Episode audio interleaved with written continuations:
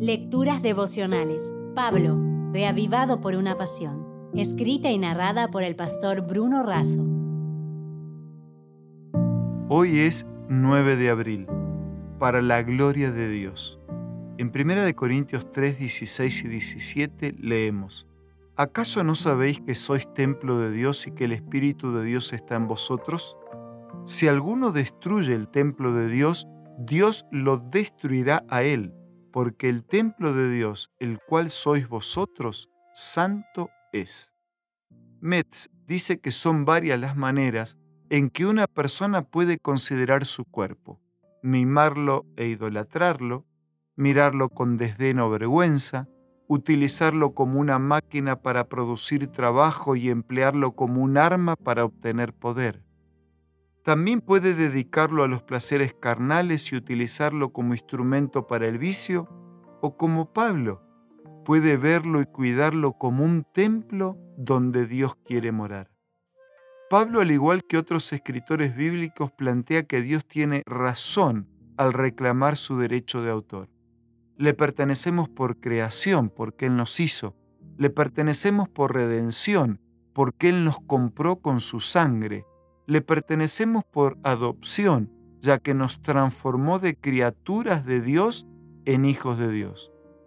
El plan original de Dios era un cuerpo planificado para vivir por siempre sano y feliz. Por causa del pecado surgieron el deterioro, la enfermedad y la muerte. Adán no murió de forma inmediata después de su pecado. Vivió 930 años. Su hijo Set vivió 912 años y su nieto Enos 905 años. Matusalén fue el hombre que más vivió, llegó a los 969 años. Estas no son cifras ficticias.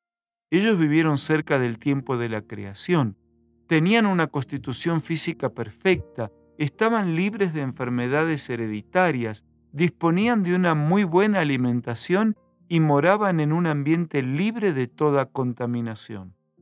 Por causa del pecado la longevidad fue disminuyendo. Noé vivió 950 años, su hijo Zen 600, su nieto Arfaxad 438 años y su bisnieto Sala 433. Cinco generaciones más tarde, Abraham vivió solo 175 años. Ya en los días de Moisés, el promedio de vida rondaba los 80 años. Cuando Pablo escribe esto a los Corintos, los griegos tenían la costumbre de colocar en el interior del templo una imagen de sus dioses. Pablo dice que Dios mora en el templo colectivo, que es la iglesia, y en el templo individual, que es nuestro cuerpo. Las razones para respetar nuestro cuerpo como templo del Espíritu Santo son dos. Glorificar a Dios respetando la voluntad del Creador y obtener nuestro propio bienestar personal. No se trata de aplacar la sed de las divinidades paganas, por el contrario, como ocurre con todas las indicaciones de Dios que son seguidas, es el creyente quien recibe las bendiciones, ya sea que comamos, bebamos o hagamos cualquier otra cosa, hagamos todo para la gloria de Dios. Hacerlo para su gloria es hacerlo para nuestro propio bienestar presente y eterno. Si desea obtener más materiales como este, ingrese a editorialaces.com.